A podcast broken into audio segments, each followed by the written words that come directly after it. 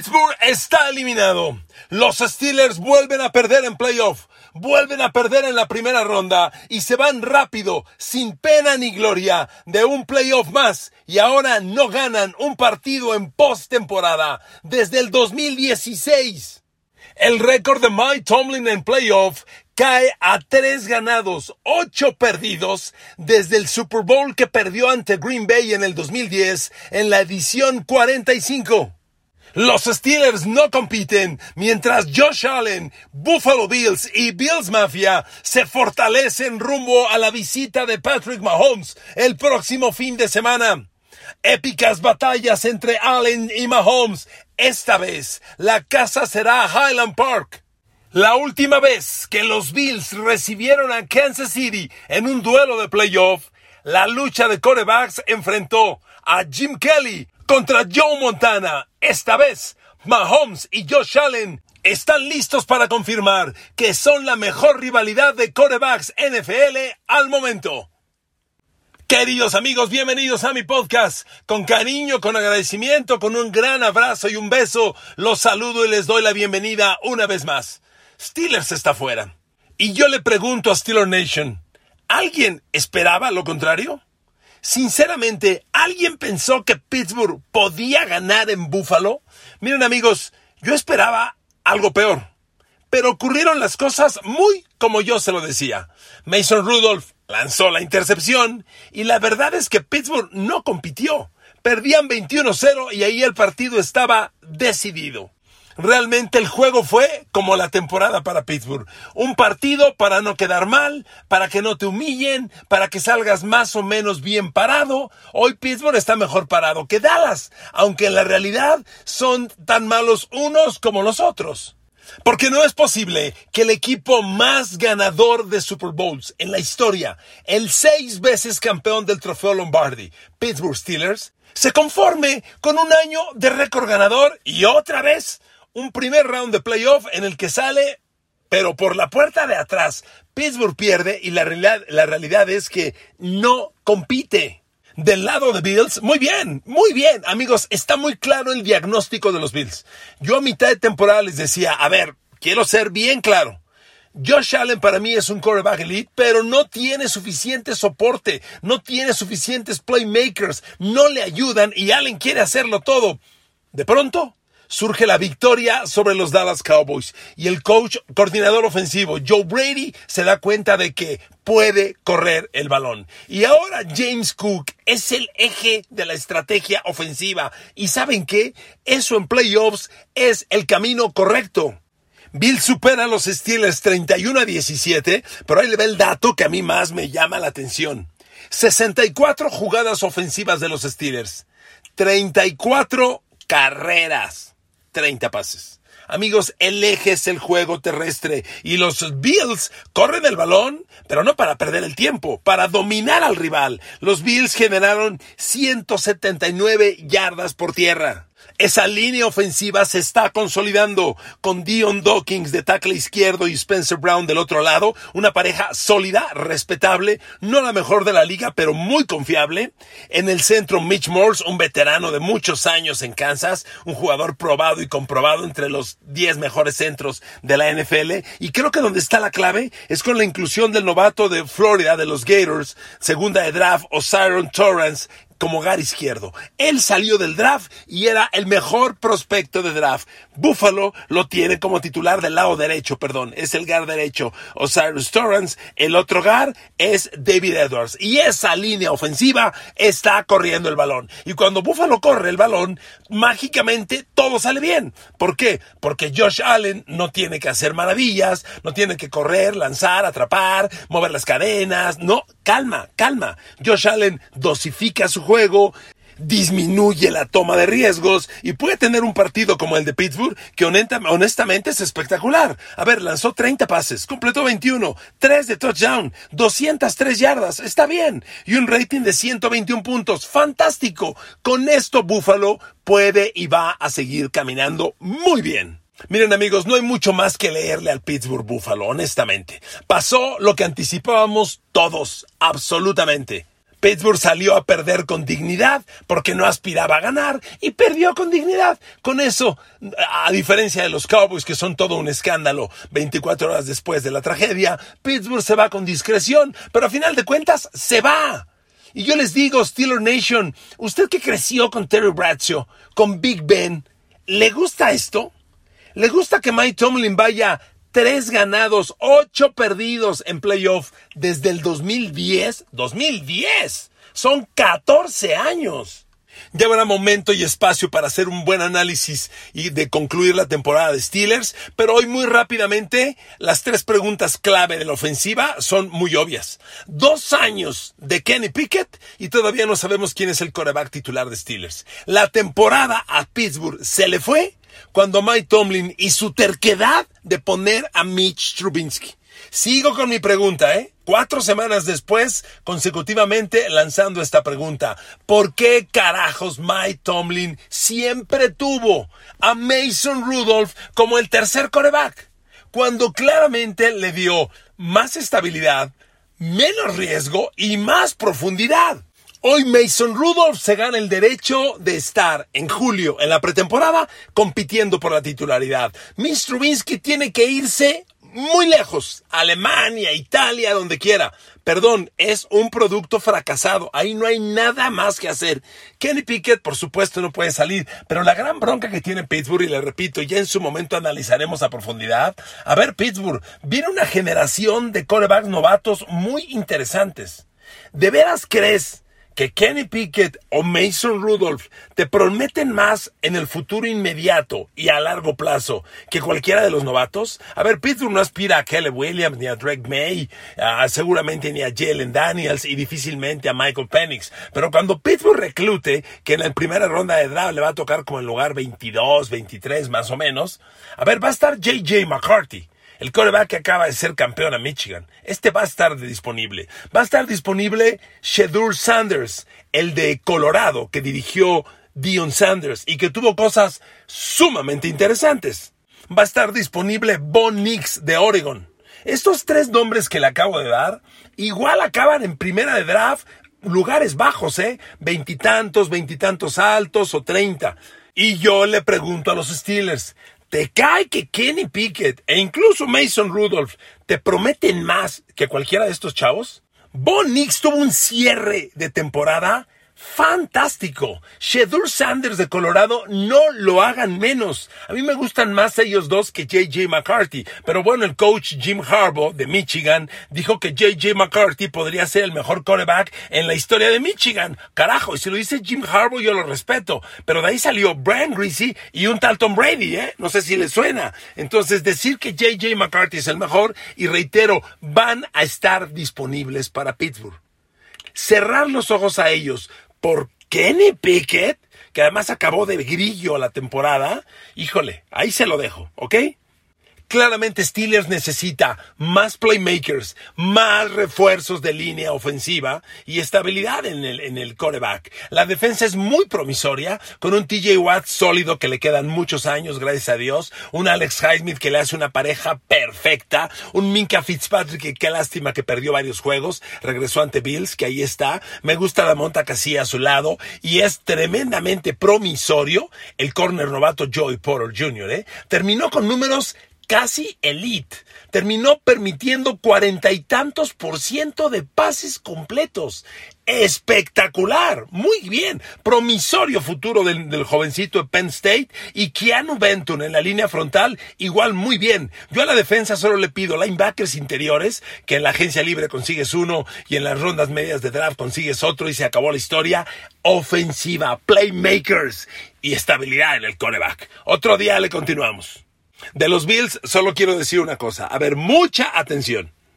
Después de lo que pasó con Green Bay Dallas, creo que usted le puede hacer un poquito de caso a esa frase que yo he tenido reiteradamente.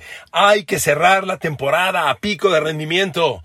Ojo con los equipos que terminan enrachados. Bueno, ya vimos lo de Green Bay, que cerró seis ganados, dos perdidos los últimos ocho, hizo pedazos a Dallas y ahora Green Bay ha ganado sus últimos cinco partidos en fila y siete en los últimos nueve. Bueno, los Bills no son cosa menor, ¿eh? Bills, que acaba de eliminar a Pittsburgh, Bills ahora tiene cinco victorias en fila. Pero ¿por qué son relevantes? Ojo, esos cinco triunfos de Bills son sobre Kansas City, en Kansas City, de un tal Patrick Mahomes, no sé si le suene, ¿ok? Luego hizo pedazos a los Cowboys y empezó a mandarlos a la eliminación.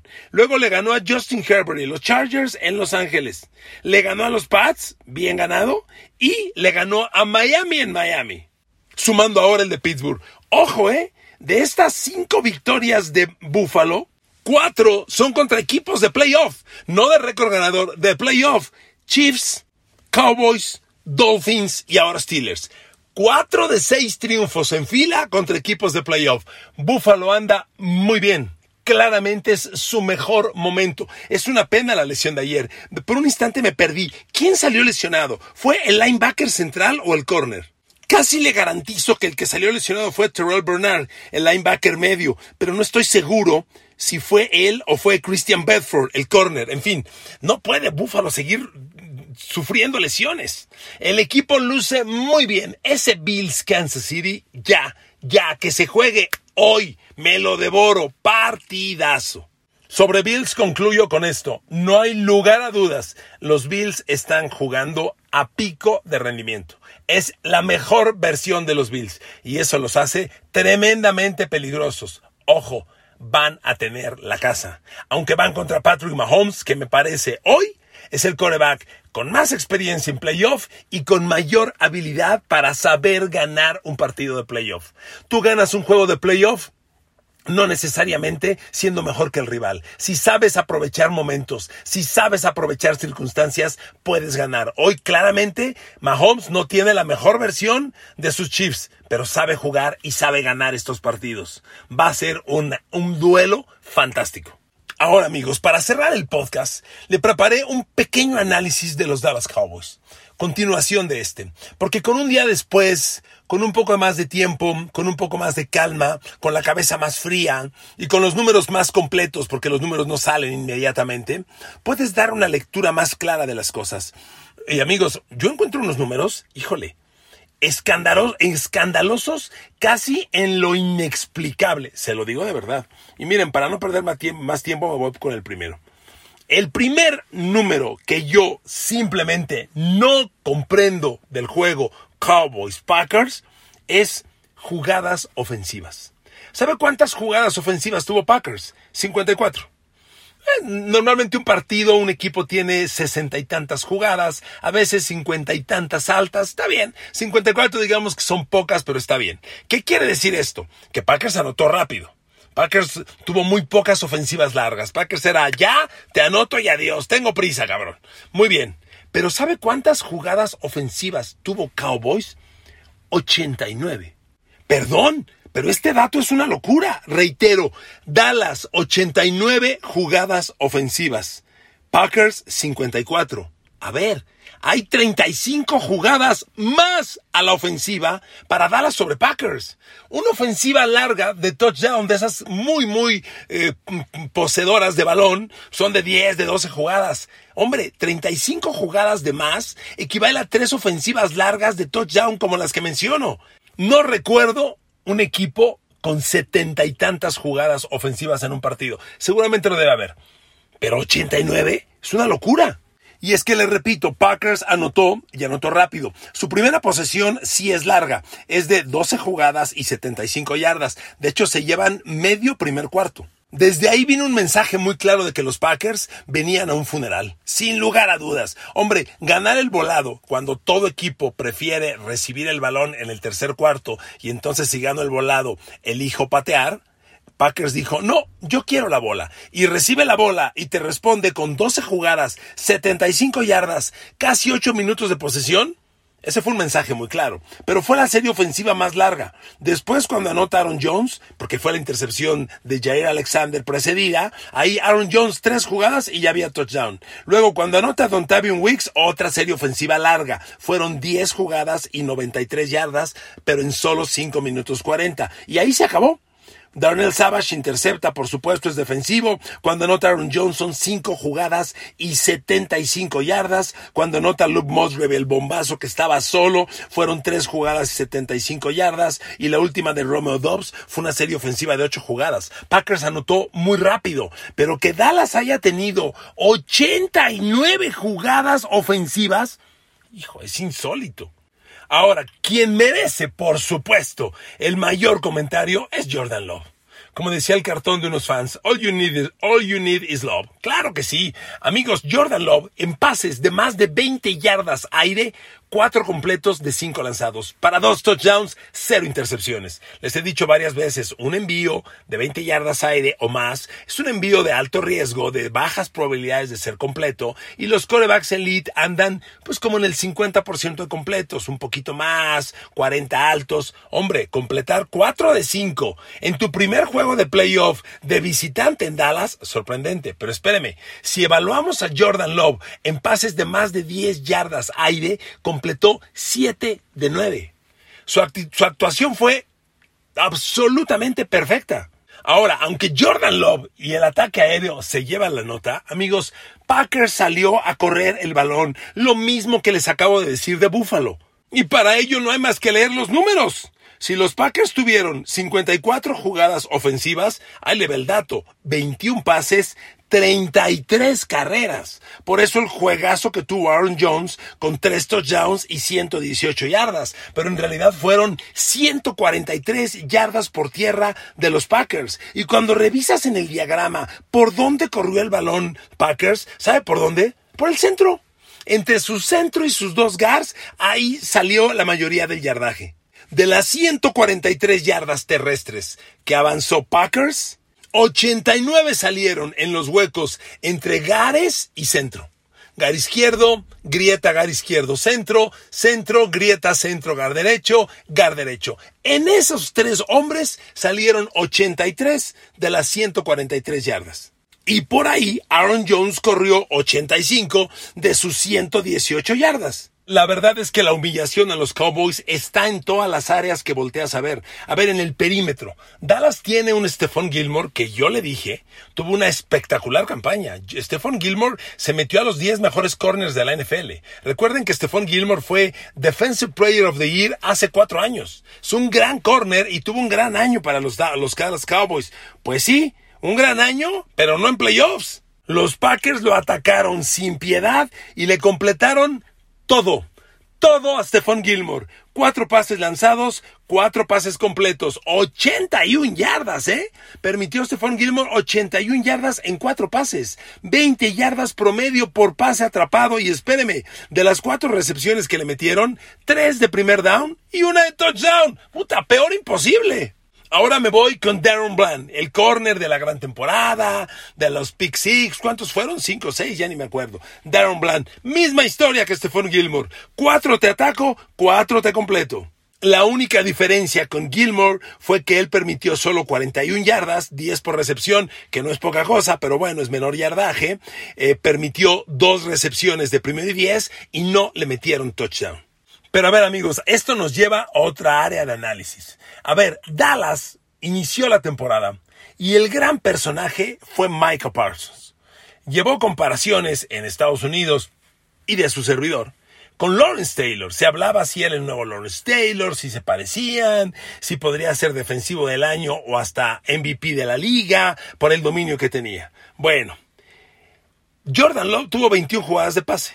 ¿Sabe cuántas presiones logró Dallas? Ocho. A ver, hace como un mes hubo un partido de los 49ers en la que a Rick Armstead solito tuvo 11 presiones al coreback. 11. Dallas, la defensiva total, tuvo 8 presiones. No logró ninguna captura de coreback sobre Jordan Love, solo 3 golpes y 5 apresuramientos. Ahí le van los números de Micah Parsons. 0 capturas, un golpe dos apresuramientos. A ver, ¿usted sabe quién es hoy el defensivo mejor pagado de los Cowboys? De Marcus Lawrence está cobrando 24 y medio millones de dólares. ¿Sabe qué números tuvo de Marcus Lawrence en este partido? Cero capturas, cero golpes, cero apresuramientos. Cero, cero, cero, cero. Puta, perdón, no mames. No mames. En un juego playoff Y ahora déjeme regresar con Green Bay y con esos fantásticos receptores novatos. Miren, a Dallas claramente le hizo daño cargar tanta producción ofensiva con CD Lamb. Cuando CD Lamb no tiene un buen día, no hay en el equipo alguien que equilibre la producción. Brandon Cooks no apareció, Gallup tuvo un par de cosas, Jay Ferguson eh, movió las cadenas pero no pasó nada, y yo vi un CD Lamb desesperado, nunca dejó de pelear, pero depender tanto de él terminó por hacerle daño. En cambio, los Packers tienen una distribución de talento ofensivo espectacular. A ver, Romeo Dobbs, le lanzaron seis capturó las 6 y espéreme, 151 yardas, 25.2 promedio por recepción, de sus 6 recepciones, una de touchdown, 5 de primeros y 10.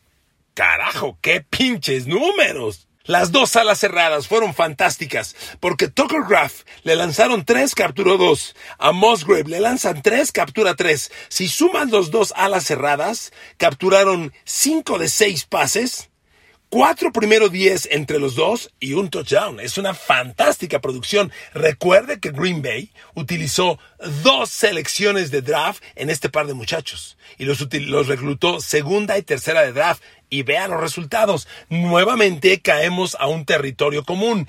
Tú eres en la temporada lo que en el draft hiciste. Si tienes un buen draft, vas a competir obvio. Y aquí están los Packers demostrando una vez más con hechos que esa afirmación es muy cierta.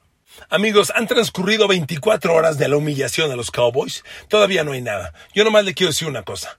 Jerry Jones se tiene que apurar. Cualquiera que sea su mensaje, se tiene que apurar. Insisto, es una oportunidad histórica al tener disponibles en el mercado al mejor coach en la historia, Bill Belichick, a un coach con dos Super Bowls, como Pete Carroll, y a un coach de un tercer super, de un, de un Super Bowl, más un campeonato colegial como Jim Harbaugh, disponibles, más un talento joven, muy confiable como Mike Brable. Eso hace un mercado muy atractivo. Pensar hoy que Dallas con Mike McCarthy es la mejor opción para el 2024 por encima de estos tres que le acabo de mencionar, cuatro, es un error. Pero se tiene que apurar Jerry Jones. Ayer ya Chargers entrevistó a Jim Harbaugh.